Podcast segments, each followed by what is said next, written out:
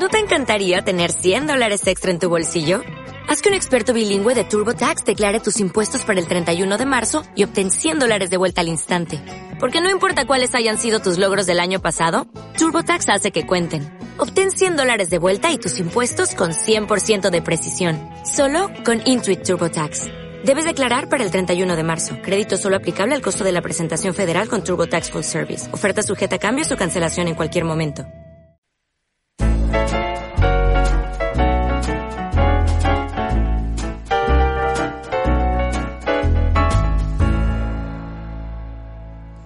Hola amigos, buenas noches. Eh, después de varias semanas y esperamos que ahora ya de una manera más sostenida, pues estamos otra vez de nuevo con todos vosotros. Hoy tenemos un programa muy chulo. Eh, tenemos aquí en el estudio a Enrique García Garrido. ¿Qué tal, Enrique?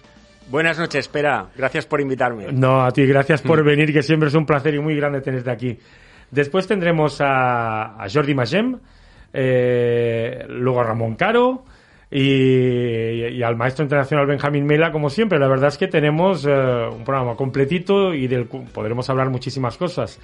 Ramón, ahí digo Ramón, eh, Enrique, ¿cómo, ¿cómo va la rabiosa actualidad del ajedrez? Bueno, bien. Eh, cada vez estamos, bueno, hacemos más, se hacen más torneos, se hace más actividad en los clubs. Esto yo creo que es muy positivo porque venimos de una época, pues que ha sido bastante mala Ahora, bueno, todo el tema de la, de la pandemia y la, lo que es rabiosa actualidad es que, que parece que las cifras han, lamentablemente, han vuelto a aumentar.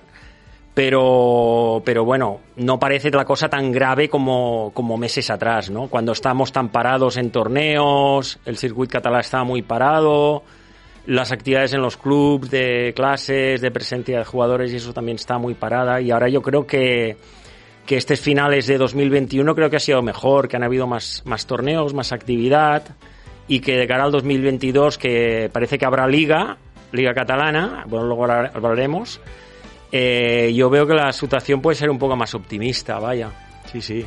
La verdad es que, eh, por un lado, optimistas porque vemos que se empiezan a hacer cosas, pero por otro lado, Ay, Dios mío, no sé. Eh, sí, sí, porque se, bueno, se hablaba que si había otra, una nueva variante y que también ahora aquí, al menos en Cataluña, había más aumento de casos de, de COVID otra vez, aunque no, no es la situación tan grave con casos así tan graves, pero que hay un poco más también de que no últimamente.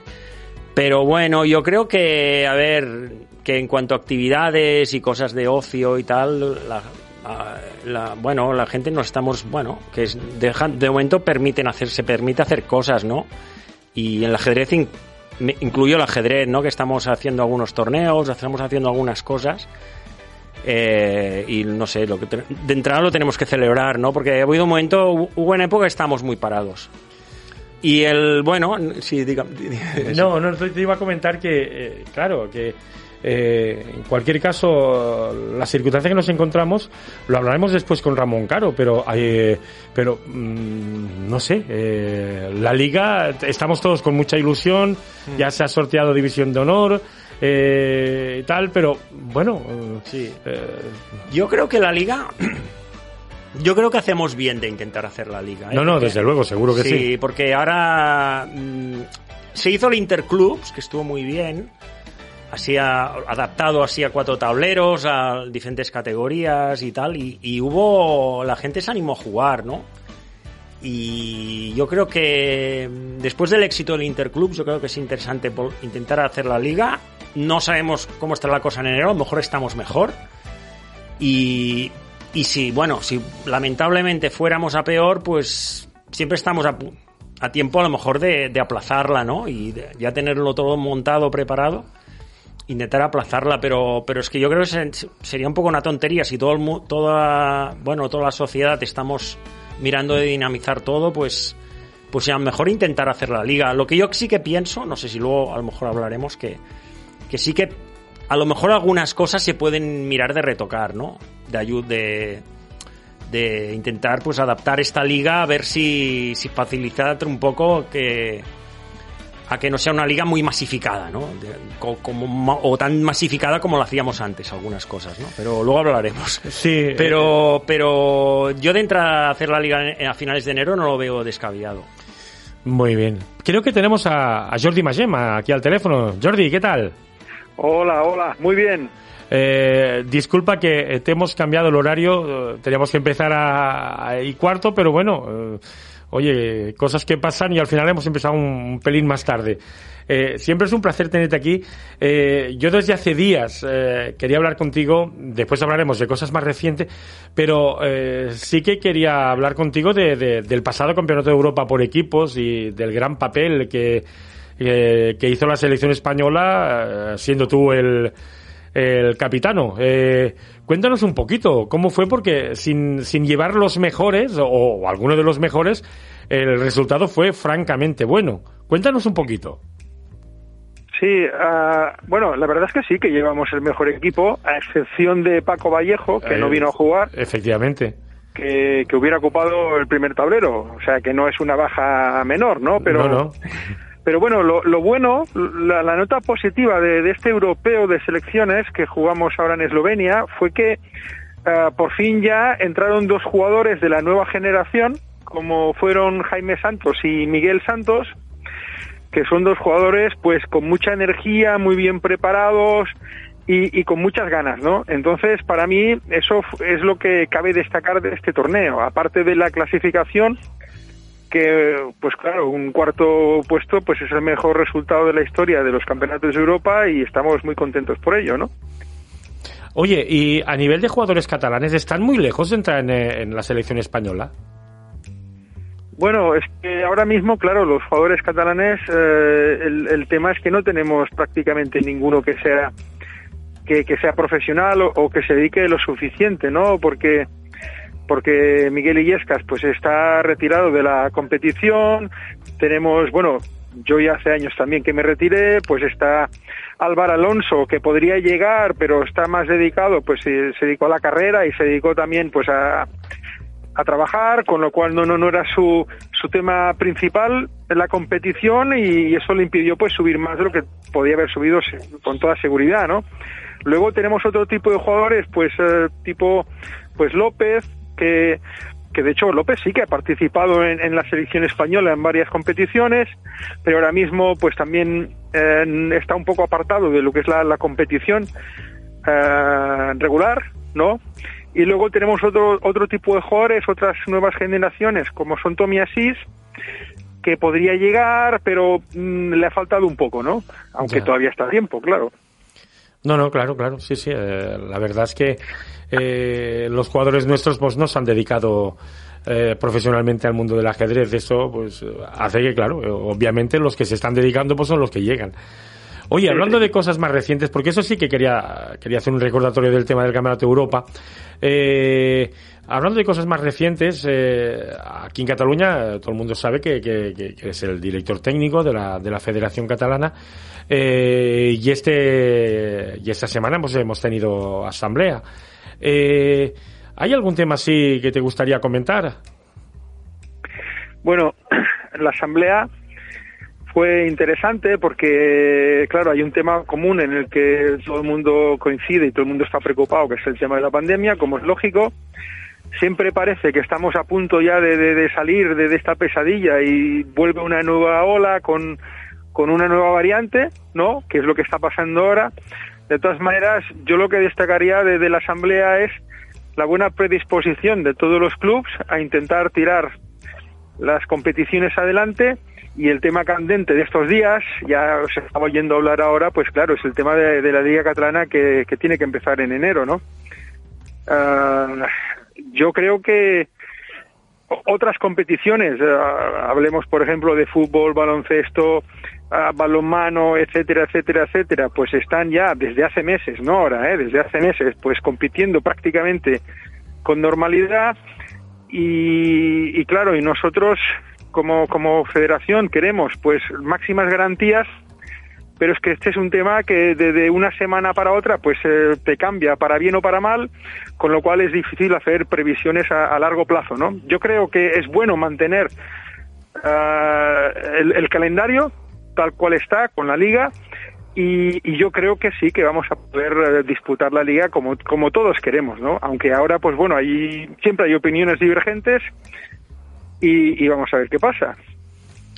Enrique, ¿quieres comentarle alguna cosa a Jordi? Bueno, yo mm, quería comentar antes que nada, que hablando de la asamblea, que, que a ver, como formando parte del otro programa de radio, que hay que el, el Sí. Mat y formando parte también de la, de la, La de la competencia- la sí, competencia de la emisora y tal. A mí me gustaría agradecer, o valoro mucho de la, en la Federación Catalana, que la- las asambleas, cuando son online, eh, las podamos retransmitir en directo para, para todos los federados, ¿no? Creo que es una cosa que, que la que, bueno, lo pedimos y la Federación Catalana, pues, mm, valoro mucho que diga que sí. Porque, y hacerlo accesible a que todo- todos los federados puedan seguir la, la asamblea, porque entiendo que, es- al que se podría decir que no, a lo mejor, ¿no? Que a lo mejor podría haber un argumento de decir, bueno, esto es para los representantes de, de los clubs, lo que lo que lo quieran seguir, o, o que, bueno, que lo vieran, puedan seguir y opinar lo que sea, ¿no? No para los otros federados, pero bueno, yo creo que, que está bien que todos los federados puedan ver la asamblea y como representante del otro programa de radio, sobre todo me gustaría pues agradecer, ¿no? A la federación que, que lo haga posible, ¿no? Eso Sí, sobre todo, ¿eh? Bueno, eh, lo que yo me gustaría decir al respecto es que eh, tiene dos, dos finalidades, ¿no? En la retransmisión de la Asamblea, a mi modo de ver. Una, pues evidentemente máxima transparencia de lo que es la Asamblea de, la Federación de- Catalana de Ajedrez, por un lado. Y por otro lado, pues eh, eh, como también es lógico, pues ah, que gente que igual no, no son los representantes de los clubs o igual no está dentro de la órbita de los clubs, pues tenga la información y vea qué es lo que se mueve en, en, en el ámbito catalán, ¿no? En, en el ajedrez, en los clubes, las competiciones, etcétera, etcétera, ¿no? Yo creo que son ventajas y, y, y creo que es positivo. No sé si hay alguien que lo ve negativo, pero es- espero que no. Hombre, yo creo que eh, como de, de- en ningún caso se puede ver como una cosa negativa. Eh, no sé. Sí, sí, yo lo creo positivo, ¿eh? Sí, Pero que sí. también pienso que pueda haber alguien, o sea, de- o, o dentro de la federación o, o- o representantes de clubs que digan, bueno, esto es para los representantes de los clubs, ¿no? Lo podría entender, ¿eh? Pero que, que, que, a ver, que agradezco que sea que, que se haga público, ¿eh? claro. O sea, es, es lo que comenta, es- comenta Jordi, que la, la transparencia es, es espectacular, o sea, que, que está Sí, bien. y, y las asambleas no siempre son tranquilas, no siempre todo el mundo está de acuerdo. Hay incluso a veces momentos de tensión, pero bueno, esto supongo que pasa en, en todas las federaciones, ¿no? Por, o- por otro lado, eh, ha sido una asamblea, eh, pienso yo que bastante tranquila. Eh, quizás solamente al final, pues bueno, con el tema de, de, eh, que sería una propuesta, una encuesta a los clubs eh, eh, para ver si se podía hacer alguna modificación en el tema de el número de, de tableros y en el- los grupos. Eh, bueno, me consta que ya se ha, ya se ha enviado a los clubs. Bueno, veremos a ver de ahí qué sale. Sí, sí, sí. eh, se ha pasado una encuesta a los clubs para que para que den su opinión. Se les ha hecho una pregunta concreta, pero luego se les ha añadido ahí, pues, que también puedan comentar eh, otros temas. Y, y la- los clubs están aprovechando, pues, para comentar todo tipo de temas que, que les preocupa, porque es que en realidad yo creo que era difícil resumir eh, todas las diferentes inquietudes de todos los clubes, porque no son las mismas los que están en división de honor, que en primera división o en categorías más bajas. Entonces, con este formato yo creo que estamos consiguiendo, pues, por lo menos tener la opinión de, los diferentes intereses, porque los intereses de los clubes son bastante diferentes normalmente. Y entonces, pues vamos a ver si, si gracias a tener esas opiniones, pues eh, podemos hacer algún ligero cambio que facilite pues lo que es la normal competición en esta época eh, convulsa que estamos viviendo, ¿no? Sí, realmente eh, en el tiempo que nos encontramos, imaginamos que, claro, reunir siempre pues, las opiniones de todos, pues hará que, podamos hacer los cambios pertinentes para, para llevar a cabo la- la- el torneo. Eh, a nivel a nivel personal, Jordi, eh, eh, a punto y con ganas de jugar tú. Pues la verdad es que hace más de un año que no juego una partida, con lo cual eh, voy a tener que mentalizarme antes de empezar el torneo, porque si no opera, pocos puntos eh, voy a hacer, ya te, Bueno, te yo, aviso. yo- yo confío en tus tablillas, ¿eh? no, la, la verdad, la verdad es que se presenta una liga, pues la verdad que no tenemos ni idea de, lo que va a llevar casi nadie. Eh, porque bueno, los clubes creo que todos, el que más y el que menos, pasa sus dificultades. Eh, bueno, yo quiero aprovechar pues a, aquí en la radio pues para, para comentar pues que el Sabadell ha fichado un nuevo jugador, a, a Eduard Romain. Y, bueno, esperemos que, nos, nos, dé muchos puntos. Pero, Jordi, eh, cuando él no juegue, ¿sabes quién es el número uno del equipo? Sí, me imagino, me imagino, sí, sí. Siempre me toca bailar con la más fea. Eh, pero, lo, haces muy bien y, y, el Sabadell confía mucho en ti. Eh, veremos a ver a ver cómo va todo. Mira, detrás tuyo vendrá vendrá el amigo Ramón Caro y también hablaremos a ver de, de, tal como lo ve él y hablaremos un poquito más más profundamente de, de la división de honor. Eh, Enrique, eh, ¿alguna cosa más para Jordi? Bueno, yo, eh, a ver, como opinión personal, ¿eh? Solo, pero sí que he dicho antes que, sí que soy partidario que hubiera liga, pero sí que también, opinión muy, muy personal, ¿eh? También soy partidario de que esta liga mm, se hubieran hecho, se hayan algunos retoques, ¿no? Para facilitar que, pues que algunas categorías a lo mejor no hubiera tanta gente, o, a lo mejor retoca intentar bajar el número de rondas, o sea, muy a nivel personal. Ahora, de los dos temas que se hablaron en la asamblea, que son bajar el número de, rondas en algunas categorías y bajar el número de tableros, sí que pienso que son dos temas diferentes, porque bajar el número de rondas en categorías de que se ha previsto 11 a 7, lo veo un cambio muy drástico, de ahora cambiarlo a falta solo de un mes de, para empezar la liga, porque a lo mejor hay gente que, que prevé jugar la liga y la prevé jugar pues nueve rondas o diez o le gusta jugar muchas rondas o quiere el club jugar muchas rondas. Entonces lo veo un cambio de cambiar muy muy drástico.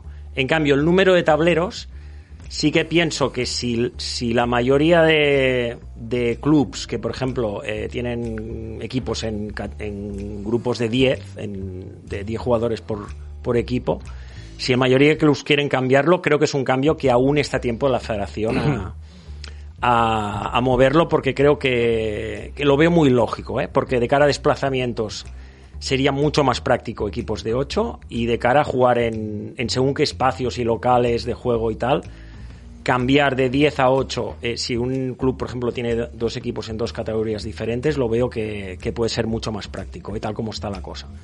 Pero lo veo dos, dos temas diferentes, ¿eh? lo de los números de rondas y el número de tableros. Jordi, hoy me enseñaban eh, una recomendación de eh, no recuerdo si era si era de la Unión de Federaciones o exactamente no lo recuerdo eh, que aconsejaba que en espacios cerrados mm, que no fueran de más de 7 metros recomendaban eh, que no hubieran más de 15 personas, con lo cual la verdad es que me ha asustado. No sé si lo has visto tú este, este documento. eso de las 15 personas no, no, no lo he visto todavía. Y me extraña porque nosotros recibimos eh, con bastante celeridad, ¿no? Toda la información relacionada con el COVID, ya de, pues eh, claro, información pública de la Generalitat o de la UFEC. Yo creo que creo que nos lo ha mandado. Eh, a nosotros creo que esto nos lo ha mandado la Federación Catalana de Billar. Mira lo que te digo, que sabes que en el club tenemos billar y ajedrez. Y, mm, mañana miraré de reenviártelo. Creo que creo que era de la UFEC lo cual eh, era una recomendación, para nada era una obligación. ¿eh? Lo que pasa que estas recomendaciones, eh, tal como estamos, pues la verdad es que te asustas, ¿no? Porque piensas, ay Dios mío, si eh, esas recomendaciones, como, como si eso se haga, se haga posible, sería un problema. Eh, y obviamente locales con 7 metros de altura, pues a ver, es muy, muy, muy complicado. Estamos hablando casi a nivel de pabellones. Veremos a ver, en función de cómo va, de cómo va yendo todo y, a ver lo que se puede ir haciendo.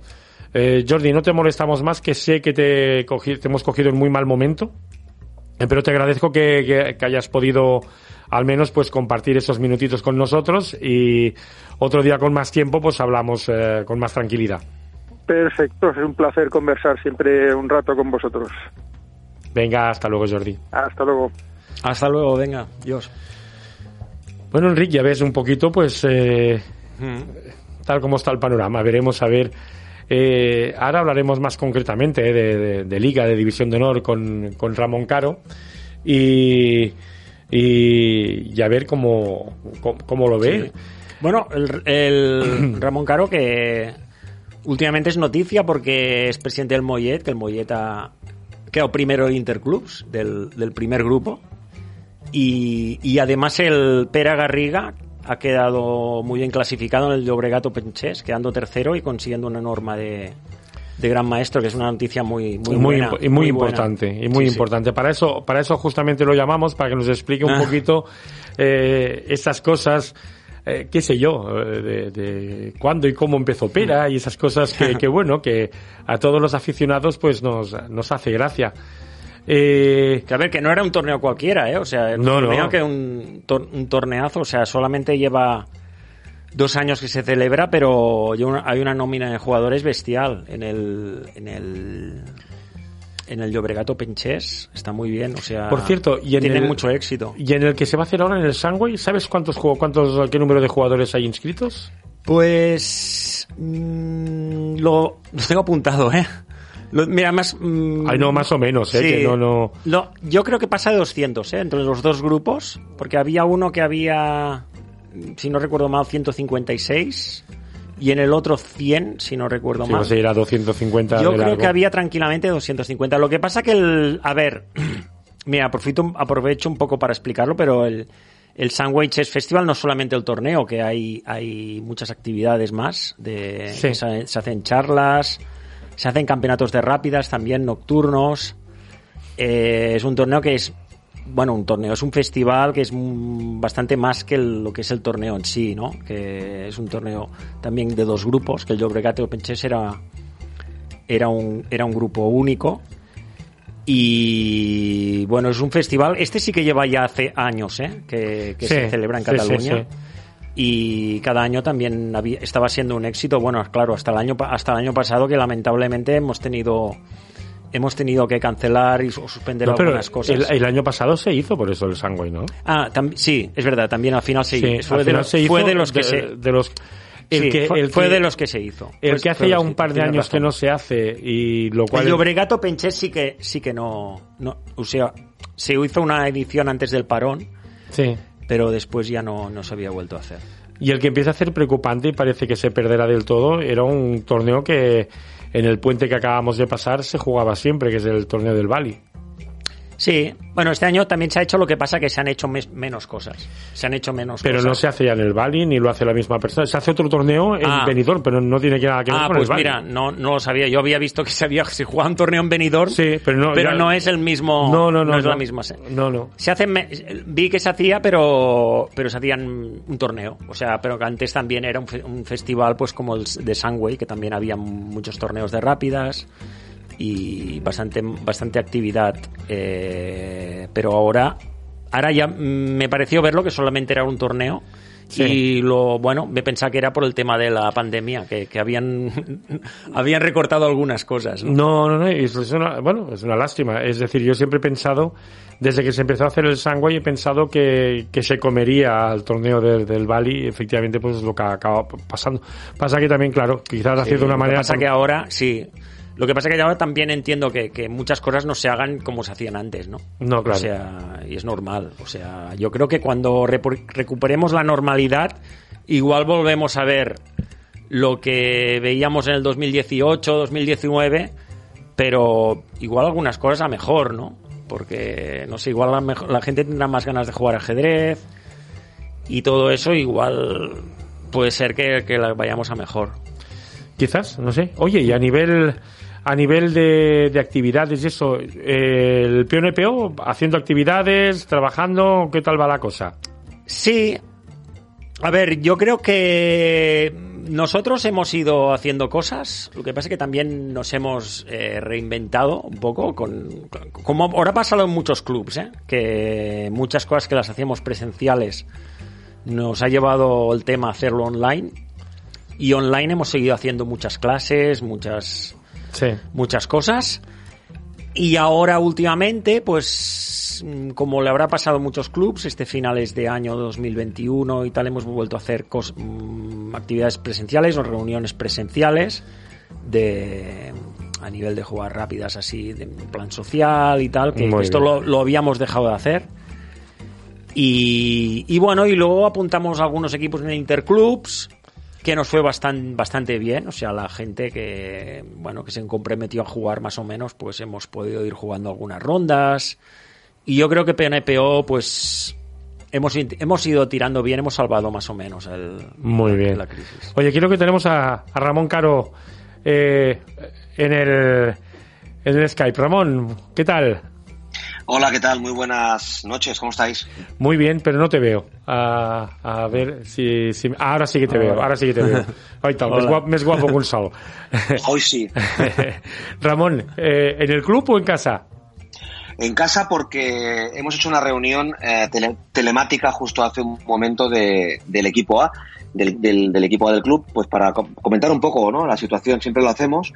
Eh, comentamos un poco los planes, cómo lo vemos, la gente, bueno, y, y la verdad que hemos justo terminado para empezar con vosotros. Les he dicho, dejadme que me espera para Reginaldo y, y Enrique. Oye, eh, y dinos eh, de esta reunión secreta del primer equipo del Mollet, ¿qué nos puedes contar? No, os Sí, puedo, sí os se puede contar, hombre, con- No, sí, en broma y en serio, ¿eh? Sí, No, no, no, no. En broma, en serio, se puede, se puede contar la verdad. La verdad es que, que a ver, estamos en un momento crítico porque la, pandemia está, todos los indicadores están subiendo. La realidad es que yo quiero felicitar a, ti personalmente y a todos los que por, por parte de la Junta y del personal de la Federación ha tirado adelante el Interclubs. El Interclubs ha sido un torneo que, que ha dejado muy buen sabor de boca. Ha sido como sustituir de alguna manera, en la medida de lo posible, la liga. Y, y yo creo que ahora la gente, pues, la gente ha recuperado las ganas de jugar. Dicho esto, hay dificultades porque, bueno, todos sabemos que, que, que, la complejidad, pues, para inscribir equipos, para, para saber qué gente habrá disponible, qué va a pasar con los locales, qué va a pasar con la posible obligatoriedad de un carnet COVID, eh, que el carnet COVID se pida para jugar, en fin. Hay demasiados interrogantes y en esta reunión, eh, al final nuestro objetivo, claro, es el mismo que, que era para 2020, que no se jugó la liga. El, el objetivo era mantenernos. Yo, a nivel personal, y, y- y lo, y lo comparten todo, la totalidad de los jugadores con los que hemos estado debatiendo este rato, creemos que el esfuerzo que hay que hacer para ganar la liga a todos los niveles, pero especialmente el económico y organizativo, realmente, ya lo hablamos en alguna ocasión, cuando el Sabadell ha ganado la liga o el Molleto, ¿no? Eh, no, no compensa, espera, y tú lo sabes, mejor No, que no. nadie. Entonces, eh, este debate lo hemos, lo hemos reproducido y nuestro objetivo es tener un club con una gente fantástica como la que tenemos, mm, que se llevan muy bien entre ellos, y complementarlo con dos o tres titulados de fuera que te aporten algo en el sentido ya no solo de, de título o de elo, sino que te aporten y te, y te sumen. Y esto más o menos lo hemos ido consiguiendo casi siempre. Hemos estado rememorando pues esos Bocaturos, ese Bachman, ese, ese Cristian Ríos, ese David Arenas, ese Codenotti, ese, todo- ese Leonardo Valdés, eh, todos, los, el- todos los que han ido jugando y que han, han dejado huella ¿no? en la gente. Eh, y el año que viene vamos a ir con un equipito, pues yo creo que muy, muy compensado, pero, pero no para nada más que mantenernos. ¿eh? Eh, de- no, no sabemos si habrá cruces X, no sé si lo sabes tú, yo no lo sé, creo que sí. Sí, bien, en principio sí, claro. Sí, claro, pero mm, ves, Eh, hoy lo decían los jugadores como en criterio, cómo la federación o la asamblea de clubs con una situación de COVID como esta no se plantea, por ejemplo, este año que haya una cierta flexibilidad, porque puede haber positivos, puede haber gente que no quiera jugar. Bueno, no pero es que es una cosa que justamente se tenía que hacer una, una encuesta y en esta encuesta pues se tenía que preguntar todo de cosas. Pasa que después, extrañamente, solamente se ha hecho una pregunta y después el resto son observaciones eh, de cada club. Yo creo, obvi- obviamente, si la encuesta la hubiera hecho yo, pues habría preguntado bastantes más cosas para saber la opinión de todo el mundo. Pero, obviamente, con que no la he hecho yo, eh, ni ha pasado por la comisión deportiva, ni nada, pues bueno, pues los que la han hecho les ha parecido que hacer una sola pregunta y poner observaciones que era correcto.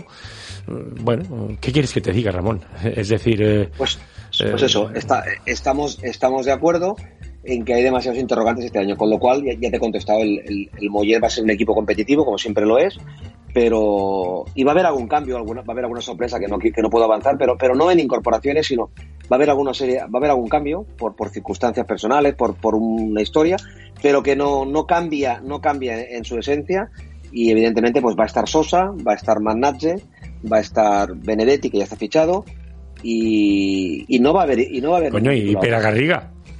Sí, claro, estaba hablando de los de fuera. Vale, vale. Los de fuera. Es No, que este equipo, es que este- equipo que me estás diciendo es un equipo muy competitivo. Mucho. Evidentemente que Esteban Montilla, Ricard Morrus, Quim Traveset, Reginald Martin que tiene 2.200 FIDE, que el chico este de Santa Lucía que ya está aquí estudiando, Erwan Lever también jugará algunas partidas. Es un equipo muy compensado, pero que no va a haber... No, vamos- no vamos a ser el transatlántico del Valls, para entendernos.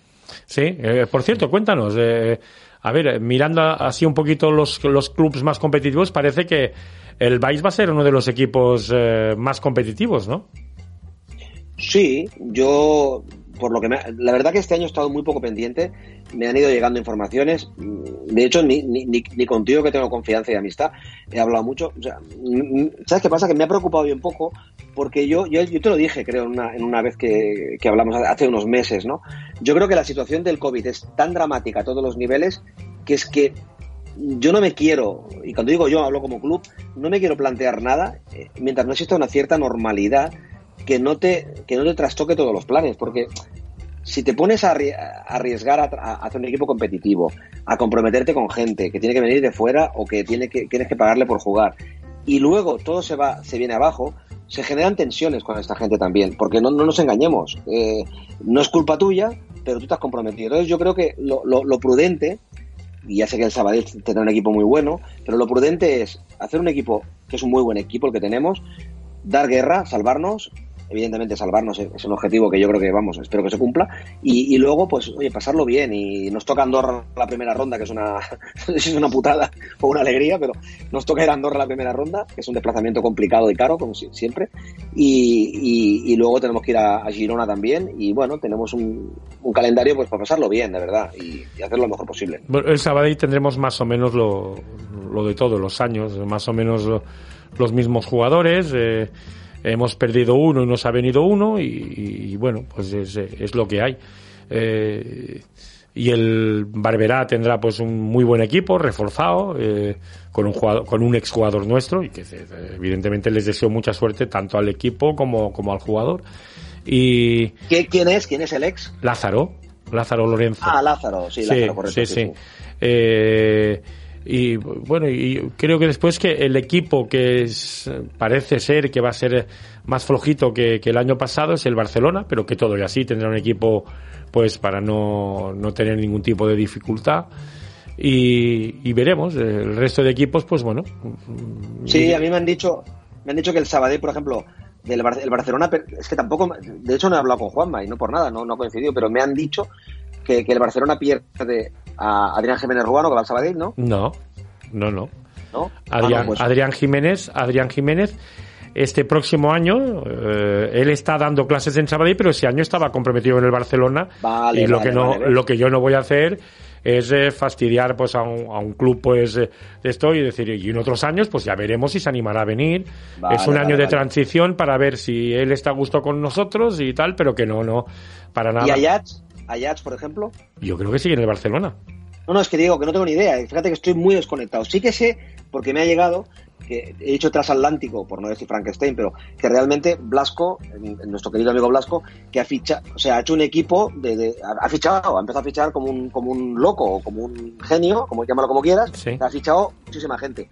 Y, y tiene ahí un, bueno, una lista que, que es alucinante, ¿no? Que si Peralta, que si Pichot, que si Román Eduard, ¿no? No, ¿Sí, no, Eduardo Romain juega con el Sabadell este año. Es el es ha ido Lorenzo, pero ha venido Eduardo Romain. Vale, ¿ves? Pues fíjate si estoy mal informado, porque, Sí. porque me, me dijeron que... O sea, Román jugará con vosotros. Sí, sí, sí.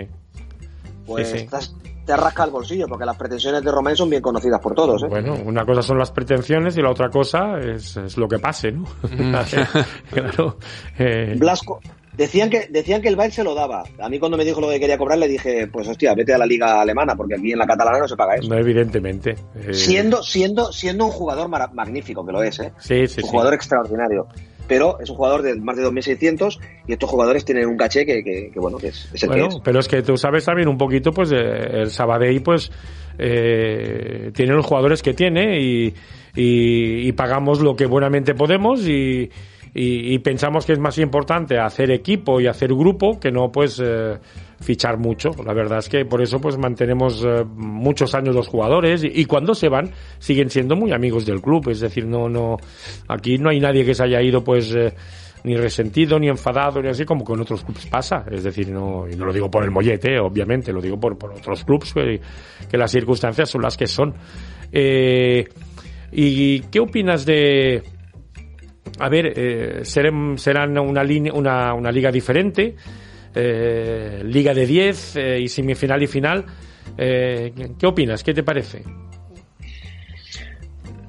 Bueno, al final, eh, como, como madres y traseros, opiniones todos tenemos una, ¿no?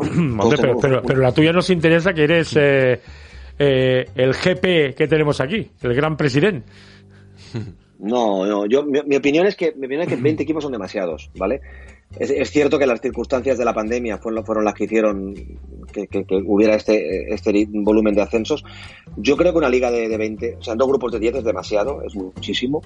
También es, ver, también es verdad que hay una cosa positiva, que al final eh, los equipos que no entren en, en liza por, por, por, por, el título o por el descenso, ¿no? Eh, porque el descenso va a ser directo, espera. Sí, sí, sí, dime, dime, que no te, no te he escuchado. No, que los descensos iban a ser directos hay algunos que sí y otros que no.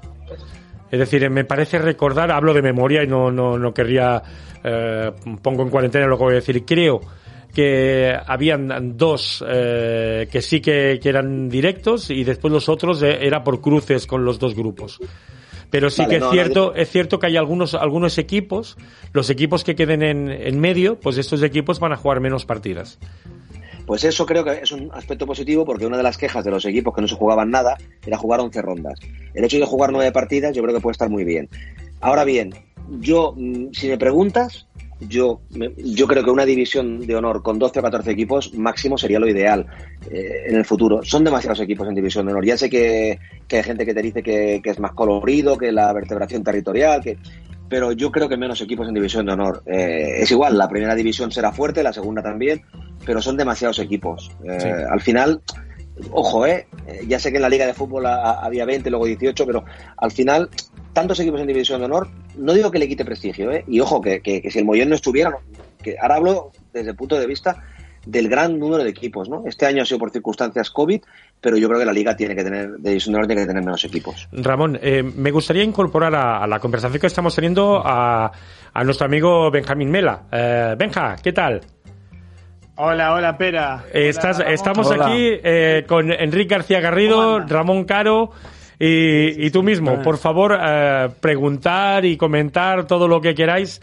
Eh, me gustaría comentarte, Benja, eh, ¿Qué recuerdos tienes de, de, cuando jugamos la liga, de cuando habías jugado la liga aquí en Cataluña? Uy, la liga fue hace tantos años, pero la verdad que me quedó un recuerdo espectacular. Me quedo con esa sensación de jugar. Me hablan de la liga por equipos, ¿no? Claro. Eh, era los domingos a la mañana. Yo jugué para varios equipos. Jugué para el Cerdañola. Eh, jugué también. Uy, me voy a olvidar. Jugué para el Mataró y jugué para la Lira. Sí, yo, eh, yo, yo, yo, te recuerdo en la Lira y, eh, y, en el Sardañola, pero en el Mataró no me acuerdo, la verdad. Sí, jugué un año, un año, pero la verdad que hermoso, hermoso. Yo vivía en Sardañola y tengo ese, ese recuerdo de correr al Renfe que se me iba y llegaba tarde si lo perdía y era la mañana frío, un frío tremendo, iba con un abrigo, pero, pero, pero hermoso, me encantaba sinceramente, sí me parecía muy temprano porque no, no me gustaba levantarme tan temprano, pero era hermoso. Ese, esos equipos era, era espectacular. Una vez, muy, una vez hizo una, uh, el Leoncho hizo un artículo en el diario y dijo una cosa muy chula. Decía, dice, y si estás en Cataluña un domingo por la mañana a las 9 de la mañana y ves a alguien por el metro, pregúntale porque seguramente se va a jugar ajedrez. Y eso, y eso fue, sí, sí, sí, sí, fue chulo. Eh, oye, a mí me gustaría, hoy nos hacía mucha ilusión que nos comentaras a ver eh, qué opinión te merece el Campeonato del Mundo que ha habido, porque no sé, eh, ha sido, o me parece a mí que ha sido muy soso, o, o realmente ha habido dos fases, o qué opinas tú desde, desde el punto de vista de, de, de un MI? Mira, la verdad, lo, pondría un titular que es, yo creo que nos defraudó, ¿eh? nos defraudó bastante o lo suficiente porque uno imaginaba que Ian de Pomniachi, ¿no? Yo siempre digo, es un jugador muy agresivo, mucho más agresivo que los anteriores eh, retadores, challenger, contra Magnus, ¿no? Mucho más agresivo que Karchakin, ni hablar, y que Caruana. Entonces también uno traía este morbo de que lo tenía 4 a 1 en pensadas a Magnus, pero es verdad que muchas de ellas las había ganado hacía 10 años, ¿no? Ese 4 a 1 y 6 tablas era como un tanto engañoso, pero esperamos que ataque y no atacó, jugó líneas que realmente Magnus las tenía bien preparadas y yo siempre atribuyo, siempre, bueno, hace poquito terminó, pero es como que lo, hablé tantas veces que el hecho de que juegue una defensa tan pasiva como la Petrov, que es para igualar, es un poco de entrar en el terreno del campeón mundial. Y uno sabe que, Magnus es tan pero tan equilibrado en todas las, facetas, pero claro, con pocas piezas es sumamente superior a, a Nepomniachtchi. A mí me parece que, la parte psicológica jugó, jugó su, su, papel, ¿no? Esa, esa, cuestión de que perdió la sexta partida, eh, ocho horas de juego, 136 jugadas, y ahí se quebró. Se quebró completamente y no lo pudieron levantar. De hecho, uno ve, yo digo, ¿no? La, imagen corporal, ¿no? El lenguaje corporal, vos lo veías y, y ya las últimas partidas se quería ir se quería ir, ¿no? No podía estar en la conferencia de prensa.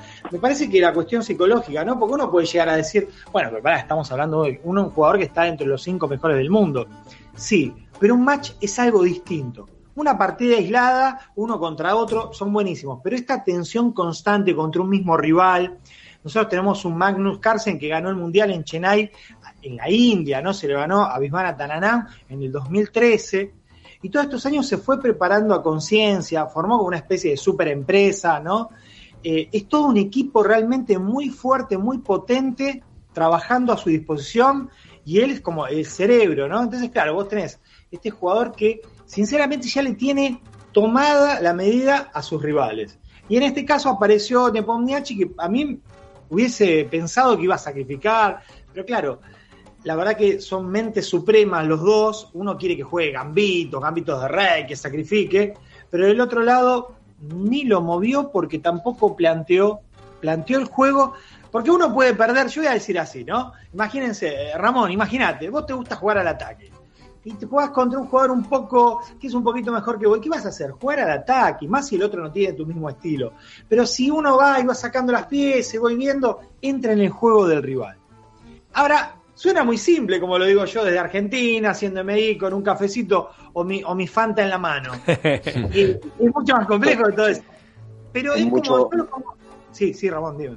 No, no, que tienes razón. Es que me ha gustado tu análisis porque, eh, aparte de ser un gran comentarista, eres MI, pero el aficionado de a pie, paquete como yo, yo esperaba mucho más de Nepo, porque precisamente el score que tenía en lentas era favorable, aunque hacía un poco de tiempo, porque era un jugador que en los años de, de infantil había sido de las que le había plantado cara a Carlsen, y porque de alguna manera su estilo, cuando, cuando él ganó el candidato, hubo gente que decía, ah, no le planta la cara. A mí creo que su estilo, eh, me parece como muy bien dices, eh, si hubiera sido más fiel a su estilo, seguramente hubiera sacado mucho más. Pero claro, si tú vas a jugar contra uno de los mejores jugadores de la historia, ya entramos en el debate de que si Casablanca, Capablanca, Alekin o Kasparov o no sé qué, o, o, Karpov, pero que Carlsen está ahí y como tú muy bien has dicho, has, introducido un tema súper interesante que yo en una conferencia que tuve que dar hace poco en, eh, con Gala García Castañ y con, y con, y con otra persona en ESADE, se, lo puse encima de la mesa. El, el, valor de las empresas que Carlsen ha amasado es de 150 millones de euros. Es decir, no, el, eh, cuidado que Carlsen no ha ganado mucho dinero como, como han ganado Fernando Alonso, como ha, como ha ganado Messi en el fútbol o como otros, pero ha sido quizá el, ajedrecista que mejor ha invertido y mejor ha capitalizado su éxito, primero con sponsors, con, empezó con G-Star, luego con Arctic, con la empresa esa de Arctic Security, creo que se llama así, de, su país, eh, buscando sponsors, eh, y, lo, que él gana, lo que él ha ganado por, por campeonar, por ganar el campeonato del mundo, es ridículo al lado de comprar Chess 24, Chess Able, todo lo que ha ido haciendo y construyendo, y lo que, y lo que viene, porque los rumores de que va a comprar Lichess de que va a comprar chess.com y, de que va a acabar siendo el gran patrón del ajedrez mundial, que ya lo es, que ya lo es, eh, lo, complementa con un estilo de juego donde no se despeina el, cabrón, con perdón, donde, eh, donde, donde la máquina dice 0-0 y él te, encuentra la ventaja en el final y te acaba asfixiando como una cobra en aquella partida de 8 horas casi. Y al final, yo confieso que aposté, nada, en, en, Bet, en Bet and Win esto puse a 20 euros, pero por, por, por, por Nepo, por Nepo, porque digo, si gana me forro, coño. Y no, Claro. lo, lo perdí, lo perdí. ¿Qué ganabas? ¿Qué ganabas, Vamos Ramón? a- Si se puede Vamos decir. a lo más importante. ¿Cuánto, se pagaba- cuánto pagaba Nepo? ¿Te acordás más o menos? No, me acuerdo perfectamente. El campeonato se pagaba 11 a 1. Joder, era para poner, ¿eh? Era para poner. Puse, puse 20, puse 20. Bueno, Pero, a ver, me, me parece que esto, ¿no? Eh, hay todo, como bien dijo Ramón y lo explicó perfectamente, hay una maquinaria detrás de Magnus. En cambio, Nepo me dio la impresión como es ese boxeador que va al Madison Square, Garden, no suelta una mano y no está acostumbrado a las luces, a los camarógrafos, a todo ese show business, ¿no? Que hay detrás. En cambio, el otro, perfecto, juega una partida, viene la chaquetita con la propaganda, con el logo de acá y no sé cuánto. Eh, está todo armado para que, para, para que Magnus, realmente él es superior y es sumamente. Ojo que les digo, y esto lo comento siempre, ojo con Firulla, ¿eh? 18 Sí. años, Sí, exacto. iraní, Pero Benja, Ahora- Benja, Benja, tú que viste las partidas, los que, los que no sabemos, y, lo- y no lo digo para quedar bien, es que no sé, pero a- además hay una cosa que tú como profesor y como, y como MI, supongo que, que- que- que es muy habitual, porque yo lo he comentado con Bachman, lo he comentado con, con Bocaturo, lo he comentado con Pichota. Cuando un paquete como yo ve una partida y no está metido en la partida, ve más jugadas que cuando está jugando. Es decir, cuando tú eres observador, digamos que o sube, sube celo o, o eres menos malo. Entonces, claro, cuando yo en directo veo el C5 de, de Nepo, y Judith Polgar se escandaliza porque con C6, o sea, yo digo, seguramente yo he hecho muchos C5 en mi vida porque soy un paquete, pero yo soy un paquete, yo soy un 1700 FIDE y 1900 catalán, pero que cuando ves un tío que está aspirando a la corona mundial, hace C5, o en la última partida que Magnus le bailó con la dama en H3, el caballo por allí, y Sí, sí, sí. Yo, sen- yo sentía pena por Nepo, digo, lo está humillando en público. es que estaba quebrado. Primero quiero hacer una salvedad para los oyentes. Ni Ramón, ni Enrique, ni Espera son, son paquetes. Juegan bien, juegan bien su nivel, son buenos jugadores de club, lo quiero decir. Bueno, Gracias, salvando gracias, Benja. Muchas gracias, pero, Es lo que dice Ramón. pero mientes como un bellaco. Comparado contigo, me parece que lo- los tres estamos lejos, ¿eh? Sí, Eso sí. Ah. Pero es lo que dice él. Un aspirante a campeón del mundo, no te podés dejar un peón, porque ese, a ese nivel, un peón.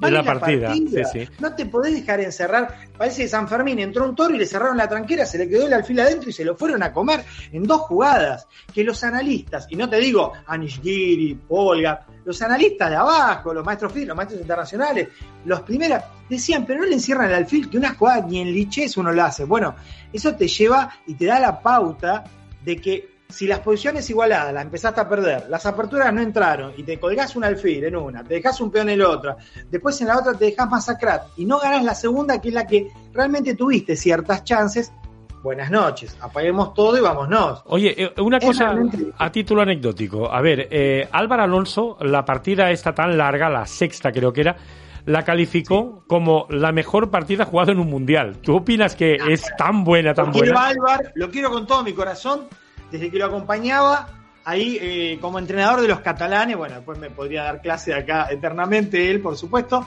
pero no, no, me parece sumamente exagerado, sumamente, porque más allá de que uno ve los módulos y aparece 0-0 y uno dice tablas, es tablas, tablas, después en la práctica no es tablas. No, Pero yo creo que no, ¿eh? No, No. es tampoco No. para, para Yo eso. creo, yo creo con mi escaso conocimiento, sin pensar mucho, me vienen a la memoria partidas de Karpov Kasparov mucho más, mucho mejores. Sí, supuesto. Oye, mucho eh, me- Ojos, bu- ahora- buena partida, ¿eh? pero ahora nos veremos, nos veremos, eh, si, si, si, si te apetece, nos iremos viendo semanalmente. Vamos a, a ir un poquito más en serio ya con el programa. Eh, y antes de acabar, me gustaría comentarte, a ver que nos comentaras, a ver qué se está cociendo, qué está pasando en el otro lado del Atlántico.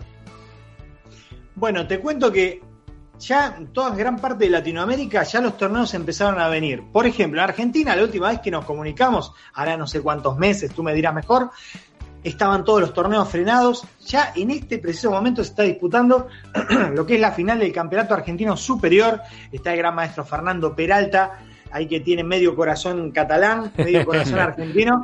Se está jugando en este momento, la, la- hoy se juega la octava ronda, está a un punto, digamos, del puntero.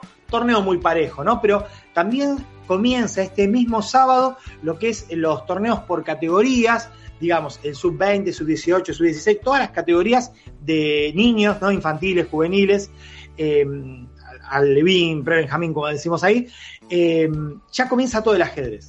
Y ya se respira algo distinto. Y Argentina tuvo, dentro de todas las carencias políticas, eh, todas las cuestiones que siempre hablamos, metió un sprint muy bueno de vacunación, ¿no? Volaron, vinieron 20 millones de 20 mil millones de vacunas, por decir algo. Está todo el mundo, digamos, vacunado, excepto algunos, pero la mayoría sí y ya se empieza como, no quiero decir normalizar, están todos esperando como detrás de las trincheras una tercera ola, que se venga esa nueva variante, ¿no? Del COVID y estamos todos muy expectantes, porque todo lo que sucede en Europa a nosotros viene con un delay de unos meses. Claro, claro, claro. Entonces, observamos ahí donde están ustedes para ver cómo nos atajamos acá, ¿sí? Oye, eh, Peja, ha sido un placer tenerte. Eh, el próximo lunes te citaremos de nuevo y con más tranquilidad pues iremos hablando de más cosas.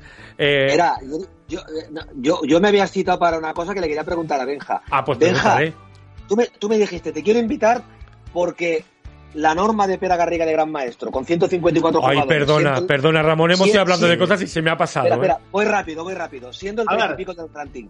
Y que, y que estuve delante, que estuve delante cuando le ganó a Seturaman, que no es que sea un paquete, o sea, estamos hablando del Seturaman. Fue muy emocionante y me has llamado para eso. ¿Viste esa partida? ¿Viste la partida, Benja? te juro por Dios que no la he visto. Prometo verla y, comentarla.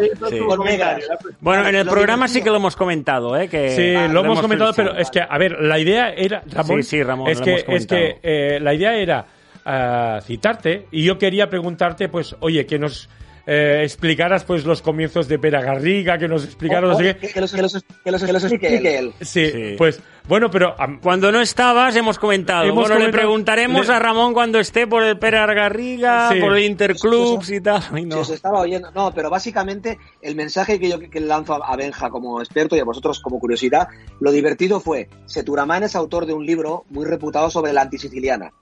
Sí. Pues Pera Garriga lejos de rehuir la siciliana con negras, que le ganó con negras, se jugaba la norma de GM, le jugó en base al libro. Entonces, la bromita que hacíamos en el Mollet, porque somos muy cabrones, era, va a tener que hacer una revisión del libro, porque le, ganó a Seturaman con la siciliana. O sea, la verdad que fue muy, muy emocionante la partida. Pera tuvo una gran sangre fría. Lástima que nuestro otro, nuestro otro queridísimo jugador, Tomás Sosa, que lleva ya tres años con nosotros, no pudo ganar porque también hacía norma. Bueno, pero la hará, la, hará, en cualquier momento, porque el nivel ya lo tiene. Y no tiene, no tiene que ponerse nervioso porque tiene el elo, tiene todo y seguro que saldrá. Eh, os digo una cosa, ¿eh? Aleix Alari, el técnico nuestro, me está mirando mal, hmm. eh, me ha hecho gestos, me ha hecho de todo. Eh, de verdad, ha sido un placer que estuvierais aquí. Eh, a los dos os cito para otro día. A, a ti, Benja, la semana que viene. Ramón, un fuerte abrazo. Y Enrique, muchísimas gracias, por venir hoy. Un abrazo muy grande. Saludos a todos. Venga, venga. Dale, dale, dale. Adiós, espera, gracias. Adiós, deu, deu, deu, deu. Chao,